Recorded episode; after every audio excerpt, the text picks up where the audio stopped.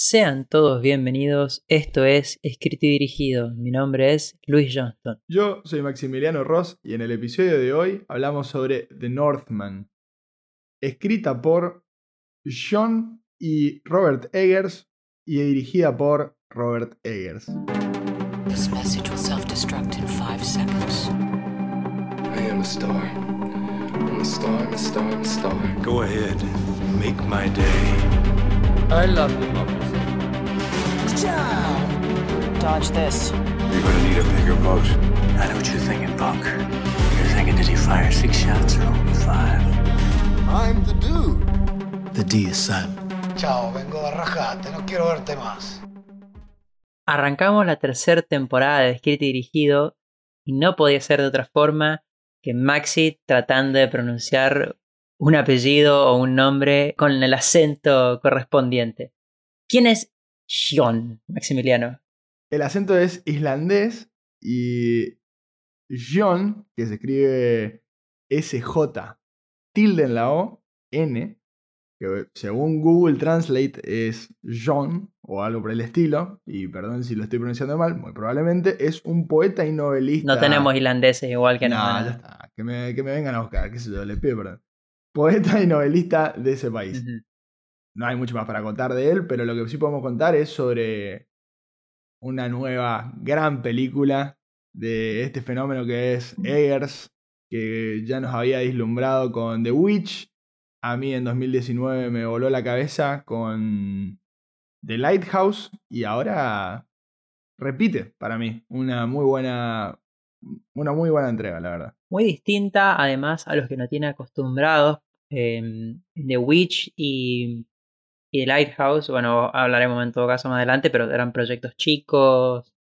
Y The Northman, que está basada en el cuento nórdico que dio origen a la, a la obra de Hamlet, cuenta la historia del joven príncipe Hamlet, destinado a ocupar el trono de su padre, que luego de ser traicionado y asesinado, se embarca en una historia de revancha y venganza con todo el condimento, crudeza y mitología que una historia así merece. Está, está muy buena la película, que decía siempre lo mismo, pero, pero estoy, estoy contento porque me gusta, en este último año tuvimos The Green Knight, después tuvimos The Last Duel, dos películas que analizamos acá, y ahora esta, nos metemos un poco más en la parte mitológica y ni siquiera la mitología más, más conocida por los que estamos acá en Occidente, que, que es la, la griega o la romana, y nos vamos para otro lado, más a la, a la nórdica, con Odín. Y, y está muy bueno porque es una muy linda mezcla, porque tiene como sus momentos de full mitología, pero después es como que dice, no, no, no, esta no deja de ser un relato o un cuento, que es lo que vos comentabas, que está entrelazado con una cantidad de otras cosas. Y me parece que sale muy bien, me parece que yo no, no sabía qué esperar porque la verdad que me fui pensando que iba a ser la historia de, de un vikingo y nada más, y no la historia de un príncipe vikingo o un príncipe que se vuelve más vikingo mercenario, todo siempre metido en la idea, con la idea de venganza. Y bueno, la verdad que me parece que funciona bastante bien. Es una historia muy simple, sobre todo en comparación con lo que nos tiene acostumbrados, don- donde de vuelta lo, de la venganza es algo central, teniendo en cuenta que Eggers es un director que se suele enfocar más, no tanto en una trama tan lineal, pero funciona, me gusta y, y como bien mencionás, si bien cambia un poco a lo que nos tiene acostumbrados, sigue sosteniendo elementos, sigue haciendo muy bien esta mezcla de realidad con fantasía, que no sabes bien qué estás viendo en un momento, pero aceptás que, que ambas cosas están ocurriendo al mismo tiempo y no sabes bien si es así o no es así. Es, es muy propio del mundo real. Eh, totalmente, totalmente. Y aparte, de alguna manera, no es que se vuelve una historia 100% lineal, tiene como estos momentos donde hay visiones, está la profecía, es como que No termina de ser tan, tan tradicional en ese sentido, pero tampoco es lo que habíamos visto antes, quizás, más con, más con The Lighthouse que con The Witch. Y, y se va como un. Se aleja bastante del costado de terror, pero no así del- de la parte de la crudeza. es muy, por ahí algunas escenas son como por ahí muy fuertes y, y tengo entendido como que inclusive iba a ser más fuerte todavía y se la, le bajaron un poco ese nivel de intensidad porque bueno, imagínate que le hubieran puesto una clasificación altísima que no le iba a ver nadie al cine. Bueno, ya llegará el momento de hablar sobre, sobre su recaudación, presupuesto, cómo le está yendo en este momento. Pero, eh, para así como adelantar algo, quizás no le está tan, yendo tan bien como esperaba, porque eh, es importante decir que es un proyecto bastante ambicioso el que él tiene en comparación con estas películas que estamos nombrando, que son las tres de su filmografía. Porque las otras tienen un presupuesto bastante más chico. Eh, con The Lighthouse es como que pega el primer salto y empieza a contratar actores de una talla bastante mayor, como fueron Robert Pattinson y Willem Dafoe, que aparecen también acá. Y ahora es como que ya Ya está Ethan Hawke, ya está Nicole Kidman. Va, va sumando gente. Sí, pero aparte creó un mundo, creó un mundo nuevo, o sea, no es que creó un mundo, recreó un mundo que, que estaba ahí en diferentes locaciones, con diferentes geografías, locaciones. Es un tipo que se obsesionó mucho en que, en que todo sea Lo más Eh, verídico posible. lo más verídico posible, se respetó la totalidad, o sea, vos ves un medallón de, de un collar o lo que fuera y, y tiene tipo un fundamento histórico, ves un barco y tiene un fundamento histórico, ves hasta la vincha que tiene Amleth, bueno, eso también tiene un fundamento histórico, no es una vincha cualquiera, es tipo está preparada con una tela especial que los invito a si les gustan este tipo de cosas, que él hace una como una sección en el YouTube de Vanity Fair donde, donde explica todo esto que es muy fascinante. Y en todo eso, no. A, mí me impresiona que el vago esté, esté dispuesto a, mantener tantas cosas de la realidad, digamos, del momento, y aún así termine. Termine no siendo una historia aburrida, boludo, porque no es poco.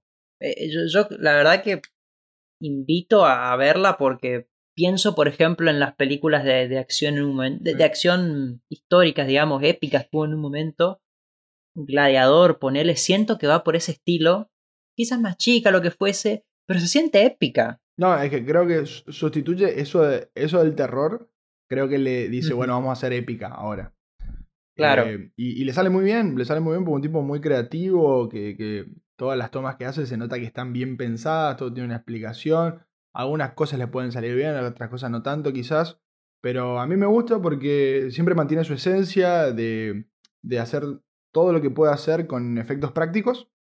Y lo que no puede tiene que ser como muy, muy inverosímil con efectos prácticos para que salte al CGI, a las, a las imágenes generadas por computadora, como para que recién ahí dice, bueno, ok, si esto se me escapa ahí, recién pongo el CGI. Y en un mundo donde el CGI eh, es moneda corriente, que alguien Vaya hasta Islandia a no filmar. lo use de esa forma, se vaya a Islandia a filmar, me parece que tiene bastante, bastante poder. Y ya que me estoy dando cuenta ahora que empezamos la tercera temporada y ya empezamos mal estructurados, porque estuve hablando hace bastante tiempo no dijiste el cast. y no Sí. dije el cast.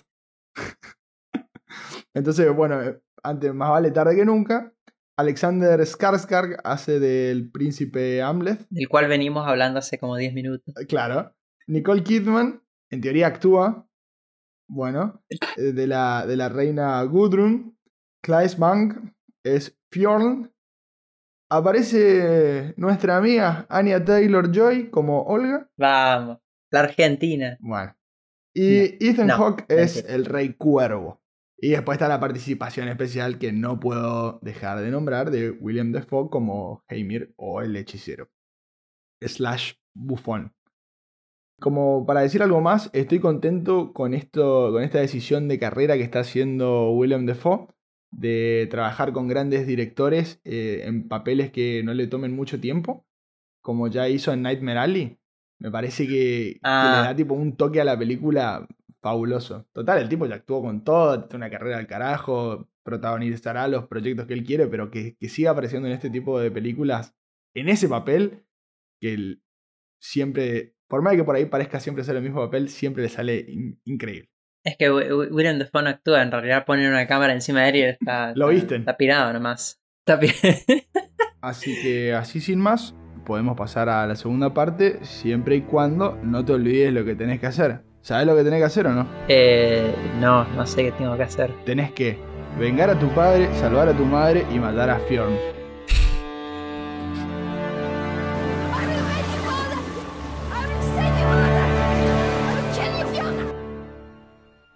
Tengo una pregunta ahora que estamos de este lado.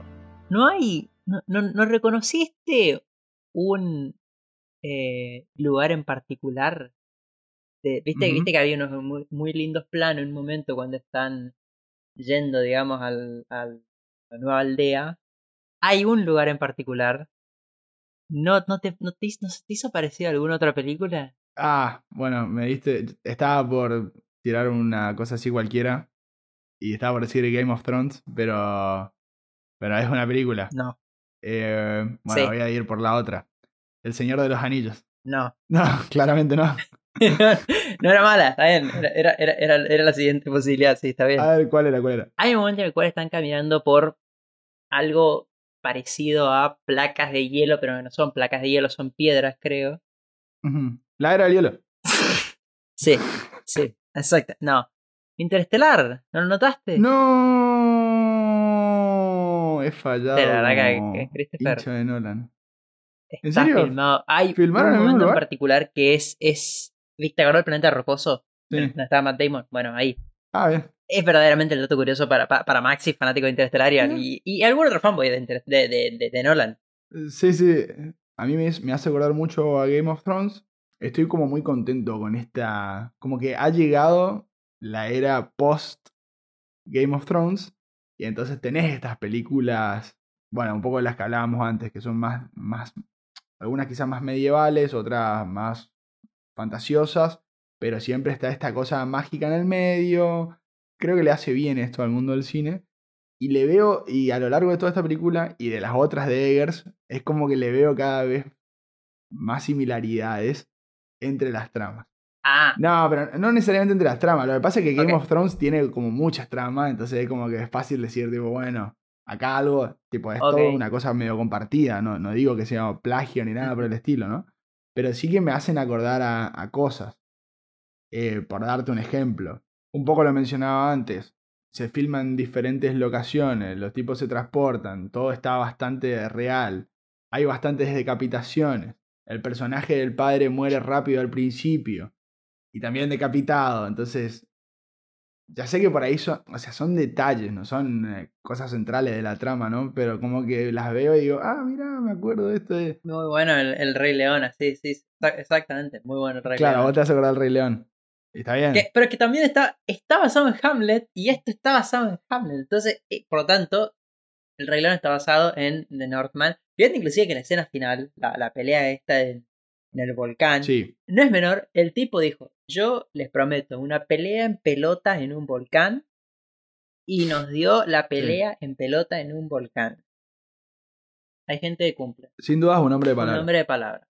Y me hizo, no, me hizo acordar al final de- del Rey León que tenés la pelea entre Scar y, y Simba en, en- Ah, entre sí. las llamas. Y vos me has dicho que también muy episodio 3 de Star Wars. A mí me hace acordar mucho episodio 3 de Star Wars. Sí o sí. En fin. Eh, saquémonos de encima cosas que no nos gustaron. No sé, capaz te pareció perfecta, no tenés nada para criticar. No, tengo, tengo un par de Ok. cositas. Y es que a mí me encantó y me gustó mucho el personaje de, de Anya Taylor Joy, de Olga, Muy bueno. pero está sesgado esta opinión por un par de cositas que, le- que leí después que me fijé Como toda opinión igual. totalmente, de que hay varias cosas que el estudio después se metió y le dijo, esto sí, esto es acá, esto mete, y le fue marcando varias cosas. De, de vuelta, porque el presupuesto es mayor, porque hay que cumplir, porque más alcance. Y ese es el tema de pasar de trabajar con A24, que es cierto que capaz no te da mucho presupuesto, pero te da libertad total creativa. Exacto. Y, y ahí son, de ahí son las dos. De ahí es The Lighthouse, de hecho. Y, y bueno, pasar a trabajar con, con otra agencia. Sí, con una productora, una productora mayor. Tiene esto, estas, let- estas letras chicas que nadie, nadie te las dice hasta que las sufrís, digamos. Exacto. Entonces me pasa eso, por ejemplo, de que ese personaje, el enamoramiento lo banco, pero, pero siento que hay un par de escenas que son, son raras. Porque siento que había un, un mayor misticismo en esta relación, en este vínculo, y que querían hacer algo más con ese personaje, viste que al final, cuando él decide volverse nomás a cumplir con su venganza en lugar de huir con, de huir con ella, hay como una cosa mágica de vuelta a ella que se vuelve a manifestar y, y queda en la nada. Entonces, si- siento que hay Sí. cosas que sacan que esto, que el otro, y que dijeron, bueno, no importa. Está bien, no arruina la película, ni mucho menos. Pero, pero de vuelta, por, por ese comentario de que sacamos un par de cositas y metimos otras, es como que digo, acá. Pero porque sobre todo creo que Robert, Robert Eggers y- Sí. y, Anya Taylor Joy tienen, tienen una muy buena una muy buena relación y, y- y él lo ve como alguien que, que puede ser un gran personaje. No, es que estoy de acuerdo, ¿eh? no lo había pensado tanto, pero, pero sí daba como la, la impresión de que iba a ser más bruja de lo que terminó siendo. ¿Viste? Cuando Exacto. habla con la, con la naturaleza, después agarra, agarra los hongos y es un momentazo. Hay muchísimo misticismo en el personaje. Claro, pero después termina siendo como una persona que habla con plantas, nada más. Y termina en realidad quedándole un pobre rol bastante de, de- O sea, la película se ve esforzado bastante en establecerte esta idea de que sí, está bien, el- la mujer es, digamos, el...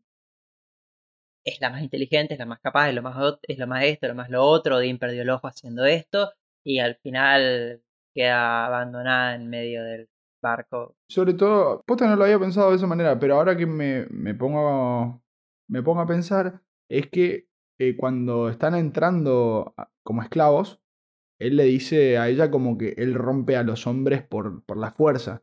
Y entonces ella le dice que él rompe a los, hombros, a los hombres desde la mente. Y como que no se vio mucho eso tampoco. Como que... No. Mira, Exacto. Sí. Bueno, eh, mira, me la estás, me la estás, me la estás bajando el precio. Pero está bien, está bien, tenés razón, la verdad que no, no, no se me había pasado por la cabeza.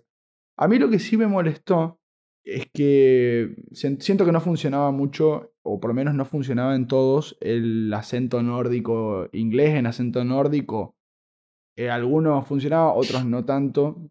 Eh, ponerle, bueno, justo en, en Skarsgård, obviamente que funcionaba bien porque él es nórdico, entonces eh, se hace más fácil. Me pregunto de quién, quién te parece que no andaba, me pregunto en quién. En, en Ethan, primero y principalmente, en Ethan Hawke no funcionaba. Después Nicole Kidman, para nada. ¿No te gustó en Eh. Ethan Hawke? No, sentí como que no es la voz que. que- no sé, no, sentía como Ah, que la bueno, voz sí. que él estaba haciendo no, no condecía él- con el personaje. Él tiene una voz tan calma, tan... Claro. Sí, y, está bien. y bueno, Nicole Kidman tampoco. Pero en otros sí, qué sé yo. O sea, lo que pasa es que funcionaba en el resto que después me puse a mirar y eran todos nórdicos. eh, o- Claro. o, eran de Islandia, ponele. Entonces, el, el hechicero que agarra la cabeza de Heimir, la de Willem Dafoe, bueno, ese también era islandés. Entonces, sí, en voz funciona, pero porque es tu acento que te sale. Estimo, no sé, no, ahí sí Claro. desconozco. En- en- entonces, es como que. eh, el de Anya te costaba, costaba. Y, y después el dato que el dato que nos enteramos recientemente de, de que en realidad originalmente todos los personajes estaban te- esta- esta- fueron grabados, digamos, hablando nórdico antiguo y que por, por decisión del estudio, se- se- an- antes de presentar una película siempre se hacen presentaciones ante un público selecto, se hace, se hace una prueba.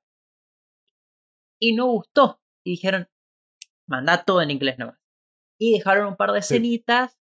Fue. Ahora me da curiosidad. Ahora, ahora quiero ver la película en nórdico. Es que para mí eso tiene sentido porque Conociéndola a él. conociendo al tipo y escuchándolo en las entrevistas que claramente se preocupó bastante en que todo sea igual que en esa época o lo más parecido. Trabajó con arqueólogos, con geólogos, todo gente que sepa sobre la, sobre la cultura vikinga y es raro como que se decía usar otro idioma. También es cierto, o sea, para ser justos, claramente me pones a alguien hablando en nórdico antiguo y, yo no voy a distinguir si esto es un buen nórdico antiguo o no, porque claramente no hablo nórdico antiguo. O un nórdico actual.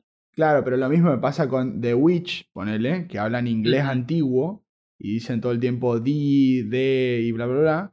Entonces Claro. es como que yo digo, bueno, ¿hasta, ¿hasta dónde esto es correcto? No sé, no me importa porque como no sé, la ignorancia te hace más feliz, ¿viste? Entonces te deja de preocupar por pelotudeces, como me estoy preocupando yo ahora.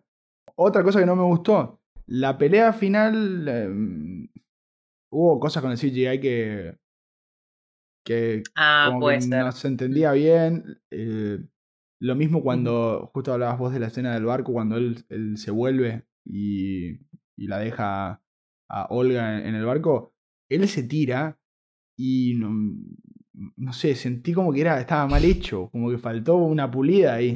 Pero eh, de vuelta, est- estamos criticando pelotudeces, o sea, no, no es nada, nada que arruine lo, lo bueno que es el producto final. A mí me sorprendió porque a lo largo de la película viste que está este tono frío, húmedo y de grises. Me sorprendió el buen manejo que tienen del fuego, digamos, como para dar algo de vida en la mayoría de escenas, justamente que, que en la escena final, eh, en la pelea esta, sí, la verdad queda medio... Se ve medio sin terminar, digámosle así. Sí, sí, y, y la, y cómo cae la cabeza y se acuerda, Ah, sí, To- toda esa parte. Claro. Pero bueno, ya está, estás totalmente metido ahí, ahí no, no importa. A mí, a mí la verdad es que la historia como tragedia me gustó porque toda esta idea, digamos, de que el tipo no pueda ser feliz, de que por más de que haya podido tener su vida, de que, de que haya podido salir de este círculo, digamos, en el cual ya venía su padre y que su misma madre le dice que yo no era feliz con él, él era un monstruo, vos vas a ser un monstruo, es lo mismo. Él es como que no puede escaparse, digamos, de, de, de lo que de lo que fue de lo que fue criado y que él sigue y cómo no, no sé no sé si lo sentiste así también que hay mucho respeto digamos por por cómo muestran a toda la cultura nórdica pero al mismo tiempo uno como espectador medio que se ríe o no sé me pasó eso sobre todo con los, con algunos rituales que pero me parece que ese es el punto también es ver lo, lo boludo que son algunas cosas. Y no sé si reírme, pero sí me pasó que digo, qué loco esto que, que se muere el príncipe y haya que mandar a hay que matar a alguien en el mismo barco para sacrificarlo, ¿viste? O sea, o hay que matar al caballo o cosas así. Como que digo, ¿y ¿con qué finalidad, viste? O sea, ¿qué, qué gana? Pero la verdad también te digo, me encantaría haber vivido esa época y sentirme totalmente congeniado con la cultura vikinga y ser un vikingo total, ¿viste? O sea, estar devoto. Pero estar No, en ese. No, pero en ese sentido de ser un devoto total de, de lo que están Ah. manifestando la persona encargada. Claro. Viste que hay, hay un momento cuando. antes de, de que se vaya para Islandia, perdón. Que ha- hay un ritual después de que ganan la aldea, de que matan a todos, bla, bla, bla que hay un flaco que este- está gritando tanto, que tiene la cabeza de un zorro, está gritando tanto como que, que le da un orgasmo, que se, los ojos se le van para atrás y, y decía, qué loco ese grado de compenetración que tenés que sentir con, con lo que acabas de, de hacer y con lo que estás viviendo en ese momento. En ese sentido, no que me gustaría ir matando gente, eh, niños y, y- y mujeres y, y Claro. cualquiera que se me cruce en el medio para, para complacer a un príncipe, un rey, no, en ese sentido no. Pero de sentir ese grado de, de locura total de... No, es, es que por eso me gustó, me gustó la seriedad con la cual trató el tema, pero siempre, o sea, mostrándote no tan heroico, o sea, es- esto es una es un cuento, una tragedia, pero al mismo tiempo esto es la realidad, no la disfraza de algo que no es, digamos, y está hecha para que vos lo veas hoy y digas, qué cosa. Es que no es Vikings. Eh, o sea, no, Exacto. no es, güey, quiero ser, o sea, esto que estaba diciendo yo justamente al revés. Pero no, no, me parece que lo que quiere hacer el director es, mirá que no eran unos capos estos tipos, ¿eh? O sea, literalmente hacían cosas... Él no es un héroe. Claro, no es, no es un héroe, listo, lo hacía porque lo tenía que No. hacer y listo, porque estaba como Claro. por una cuestión cultural. No, no quiero entrar en juicio de valor de decir esto está bien, esto está mal, porque tendría que haber vivido en esta época, ¿viste? O sea, como para decir esto está bien, está mal. Em, y, y entender todo lo que pasaba en el medio. Pero no es que eran la gente buena, esa que pensamos, que, que te venden, que son, ¿viste? O sea, como que no matan para defender a su familia. No, boludo, hay veces que matan, igual como cualquier guerra, se van, atacan a alguien y matan a todo lo que está en el medio y se violan a todo lo que hay en el medio y chao. Totalmente. Y es más, inclusive fíjate que el mismo Skarsgård en un momento durante la película te dice voy a salvar a mi madre y voy a salvar a su hijo, no los voy a tocar, esto es solamente contra, contra Fjolnir. Y al final termina liquidándolos a todos. Am- ambos terminan absolutamente sin nada, peleando por, a esta altura ya por, por nada, porque no, la aldea no existe más, no hay ningún reino, cosa que me gustó, digamos, no es que si él ganaba esta batalla, él era el heredero. No, no, ni siquiera existe el reino, era literalmente pelear por nada. No sé, vos es que tengo mis dudas porque investigando veo que eh, el contrato que firma Eggers es Mm. por una franquicia. Entonces, no sé si finalmente, porque el contrato se firmó en 2019, no sé No, si algo cambió no. en el medio. No, no es que leí el contrato tampoco, ni mucho menos. Entonces es lo que leí en una noticia. No leemos ni los propios. Pero me quedé pensando que, que, tipo, termina la película y digo, bueno, ¿y, y de dónde saldrá la franquicia? Porque medio que cuando muestran a los hijos que van a hacer, está una mujer con vestida como reina, entonces, como una nena vestida como reina, o sea que, eh, no sé, veremos, capaz que hay algo ahí más adelante, espero que no, porque para mí empieza y termina muy bien y no hay más, no hay más, nada, no hay más nada para contar. Termina perfecto y tiene otros proyectos, tiene, tiene a- una- un remake de Nosferatu y no sé qué otra cosa mira. más. Tiene, tiene otras cosas para hacer. ¿no? Sí, no, no, es la verdad que un mago que está, está bastante, está bastante ya fichado, digamos, acá un par de años. A mí me gustaría que, lo había visto en Twitter el otro día, que alguien pedía que haga una película de piratas y la verdad que estoy. Estaría ah, bueno. es buena. Estaría bueno. Hay una cosa de, de Piratas del Caribe con cuando se va a buscar la espada, que la luz, que no puede tocar la luz. Hay una cosa ahí. Bueno, pero eso, eso está muy bien hecho, ¿viste? Eh, Bueno, lo que decíamos Sí. antes, esta idea de mezclar mitología con, con realidad, que, que- que al final, o sea, ves las dos situaciones, ves la pelea y ves lo, ves como simplemente agarrar la espada que no puedes sacarle en la luz del sol. Ay, qué... Vos sabés que él en una entrevista, él mismo, él mismo dice que no, no- él no quiere hacer películas actuales, o sea, él no quiere hacer nada si- situado en, en la actualidad, Me tiene que ser todo histórico. Así que, Mejor. si tenés, si, capaz, quién sabe, algo de ahora no vas a tener, lo cual ya es positivo. Y bueno, listo, yo estoy.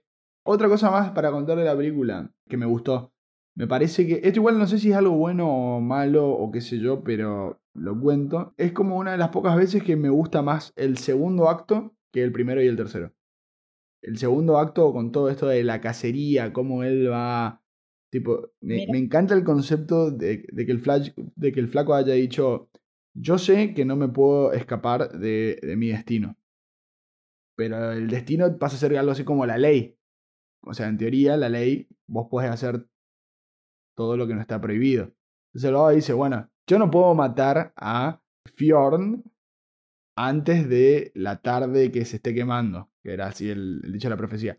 Pero puedo matar al hijo, a los amigos del hijo, al resto de los soldados. Puedo hacerlo poronga Ujú. psicológicamente. Entonces eso me gustó bastante. Puedo atormentar la aldea, claro. Es verdad. Es verdad. No, es que es, es, a ver, es una historia muy simple, pero es, es buenísima. Es, es perfecta. No, yo no la tocaría absolutamente nada. Me, la verdad que me, me sorprendió para bien toda esa parte, digamos. En fin, nos fuimos del tema, pero algo de lo que yo quería hablar eh, era en base también a lo que, que- que contabas vos antes, sobre todo esto de, de que el vikingo no era tan bueno y qué sé yo, y sobre todo me, me pasó en la segunda vez que la veo. En la segunda vez que la veo, digo, che, al final Fjorn era el villano de una historia mal contada nomás, porque si vas a los hechos, este flaco el de Northman, se vuelve un mercenario. Eh, mata, mata por matar. O sea, Sí. no se juega la vida por nadie. Si tiene que matar, mata. Si tiene que violar, viola. O bueno, si no lo muestra, pero pareciera ser así. Y, y si le crees al personaje de la reina, al personaje de Nicole Kidman, el padre era un hijo de puta. Y entonces me quedé pensando bastante en la, en la escena principal, la inicial, perdón, cuando entra el personaje de Fjorn. Entra muy serio, todo oscuro. En contraposición, el rey cuervo está es, es, es de pelo largo, blanco. Claro. O sea, da, da toda la pinta de bueno y el otro Claro, es todo lo opuesto, es todo malo. Pero, Ujú. como es la, como la primera línea de diálogo, la segunda, tercera, lo que fuese, él interviene al, a Heimir o a Willem Dafoe y se pone a defender a la mujer. Entonces, eso es lo primero que él hace. Porque lo- le había faltado el respeto. Entonces, yo como que me doy cuenta de eso y, bueno, la verdad que sí, qué sé yo. O sea, si vos, aparte, no sabés que el rey está siendo asesorado por este tipo, vos decís, este pelotudo le está faltando el respeto a la reina y el rey no está haciendo nada. Claro. Después va avanzando la trama y el tipo le enseña al hijo más chico a cómo a laburar, a que tipo, vos no sabés que si hoy te toca ser rey o esclavo, dice en un momento, y, y le dice, hacelo para que te vea el resto. Y el nene le dice, mirá, acá no, no hay ni un esclavo acá dando vuelta. Bueno, pero hacelo igual. Eh, siempre es como que se preocupa por el resto, un tipo de palabra, cuando, cuando le dice lo de la de que le devuelva el corazón del hijo y deja ir a la a Anya, lo hace, ¿entendés? O sea, no es que en ningún momento No, eh, está queriendo cagarte o algo de eso. Y después si te pones a pensar en estrictamente como que ser el rey es más una cuestión medio mafiosa, si querés, más como est- estilo el padrino, de no es que yo quería matar a tu papá, lo que pasa es que tu papá no era un buen rey, y bueno. O sea, si lo pensás más en ese sentido, Así solucionaba. Sí, nos íbamos, nos íbamos a y era menos derramamiento de sangre, era un solo muerto. Es como que lo que me hace ruido es que eh, Nicole Kidman haya estado de acuerdo con, con que el tío mate al sobrino, digamos, que es su hijo. Entonces por ese lado me hace ruido. Pero en base a lo que vos dijiste antes, de que capaz que ella dice, bueno, como de tal palo tal astilla, entonces este pibe va a ser igual de malo. Y cuando lo ve en acción, no está equivocada, ¿entendés? Está bien, es cierto. El, el driver, el, el conductor No. de esa maldad es la venganza. Sin lugar a dudas. Sin lugar a dudas. O sea, si no hubieran matado al padre, el, el Skarsgård eh, no sería malo quizás, o no, no sería tan violento. Pero, qué sé yo, ¿viste? O sea, te hace pensar. Es todo causa y consecuencia. Yo, yo creo que no, yo creo que desde el primer momento, a ver, si vas al caso, y vos lo mencionaste muy bien, quien lo asesora es literalmente un, un, un bufón que cree un Sí. montón de cosas y que cree que para... O sea, fíjate la diferencia en todo caso entre rituales, si vas al caso. El padre lo hace beber de, de un de un plato de perro y que se, se, se comporte como una mascota, en cambio el tío al hijo le enseña a construir la aldea. Claro, claro. Y así el podcast se transformó en la defensa de la verdadera historia de Northman. Claro. ¿Quién es el bueno de Northman al final? Es que no hay ni buenos ni malos, eh, evidentemente. Es lo que hay. Es, es una. Una mirada diferente, nada más. Va, qué sé yo. Lo, pará, pará que no me quiere de tema. Otra cosa que, que estaba muy buena la película es que medio que es muy previsible que el tío va a ser el malo.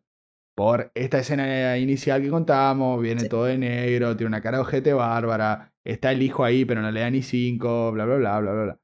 Pero em, lo, que, lo que me llama la atención a mí va por el lado de cinco minutos después se, se juntan el rey y la reina a hablar de que el chico es muy chico, de que el príncipe Amleth es muy chico, y entonces le dice, bueno, pero tiene la edad de mi abuelo cuando se volvió rey. Sí, está perfecto, pero tu abuelo tuvo que matar a tu tío, es distinto. Y entonces es como que decís, bueno, sí, listo, está como...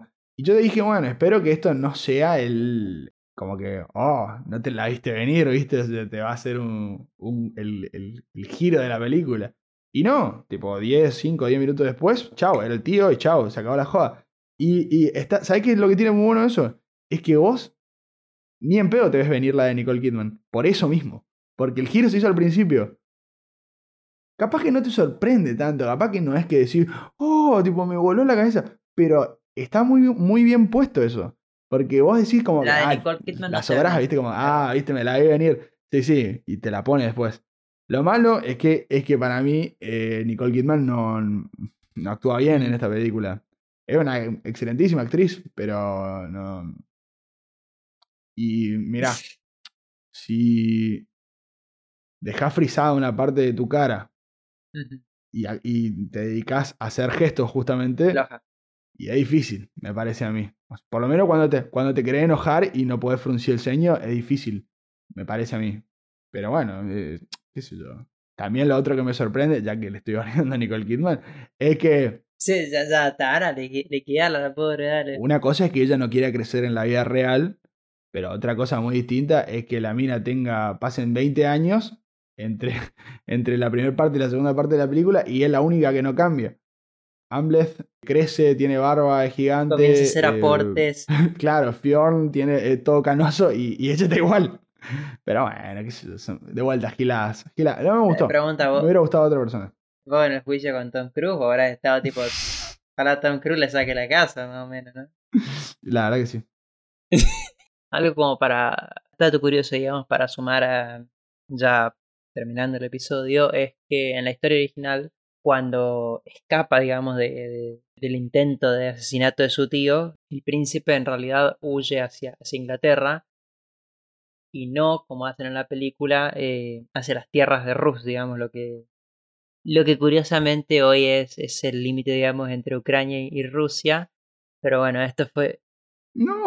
esto fue decisión de eh, Alexander Skarsgård. En todo caso tendrá explicaciones que dar y me parece muy mal gusto, la verdad que... Te parece mal gusto, pero pasó hace mil años, boludo.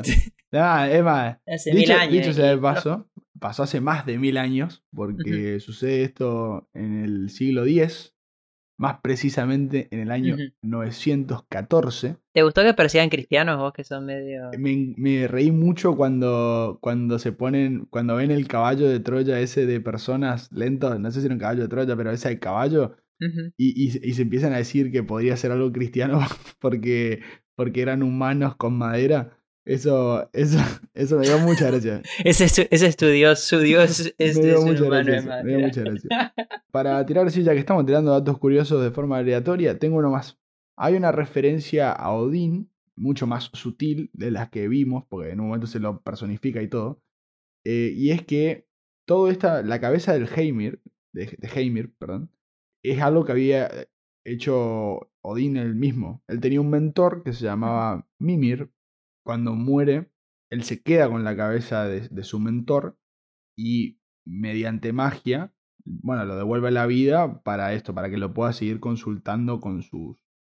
eh, bueno, cuando tenía dudas y este tipo de cosas. Entonces, eso estuvo un muy lindo gesto que, que como que queda guardadito y está bueno también para decirlo. Bueno, entonces pasamos ya a lo que sería recaudación y presupuesto. Maxi, ¿cómo son los números de, de Northman?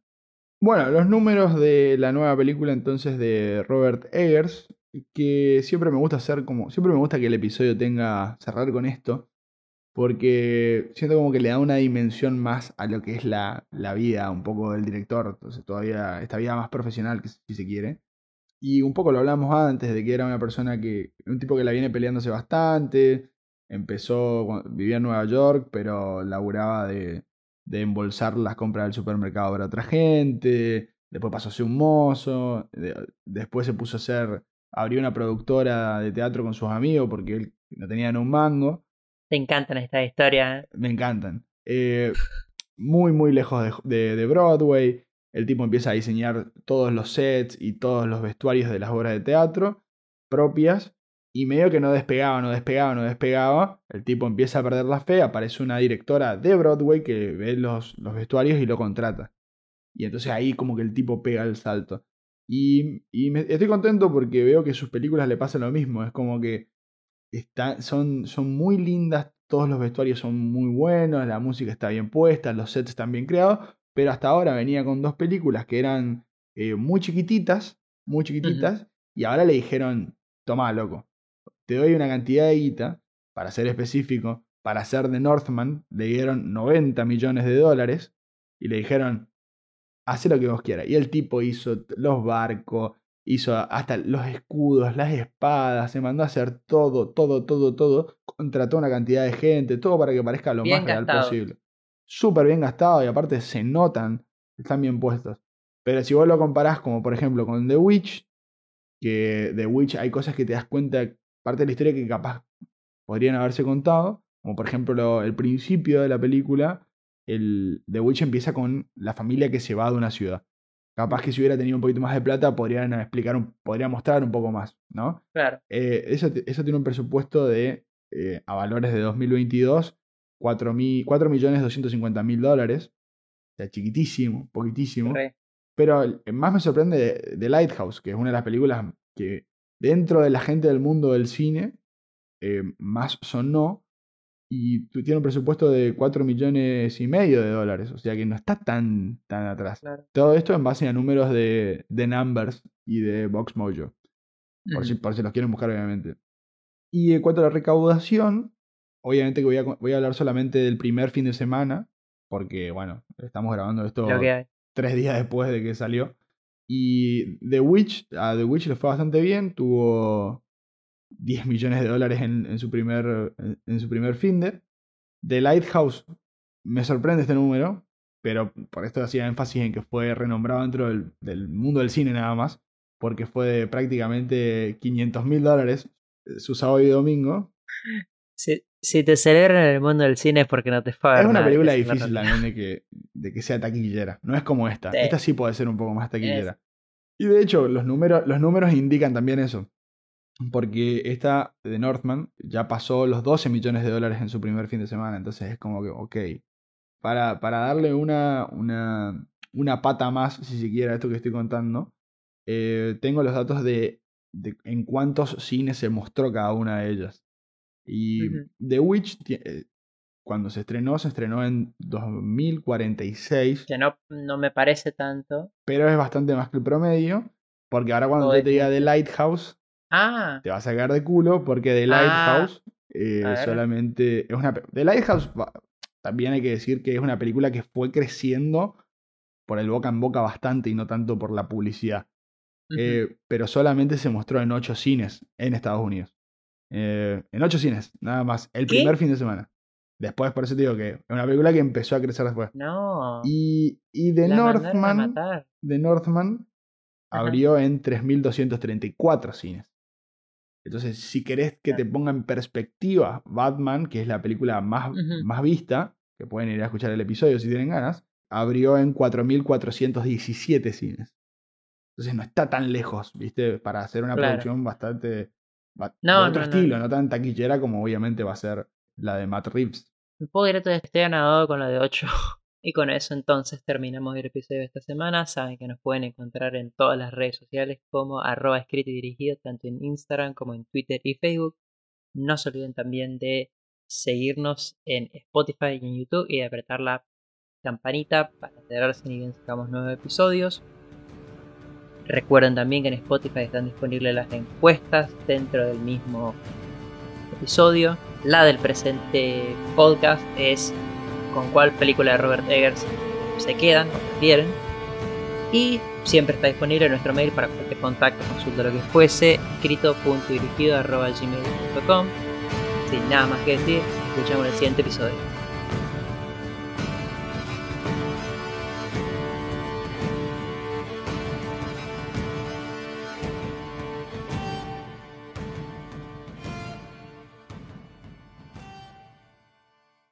Esta conversación no ha significado nada.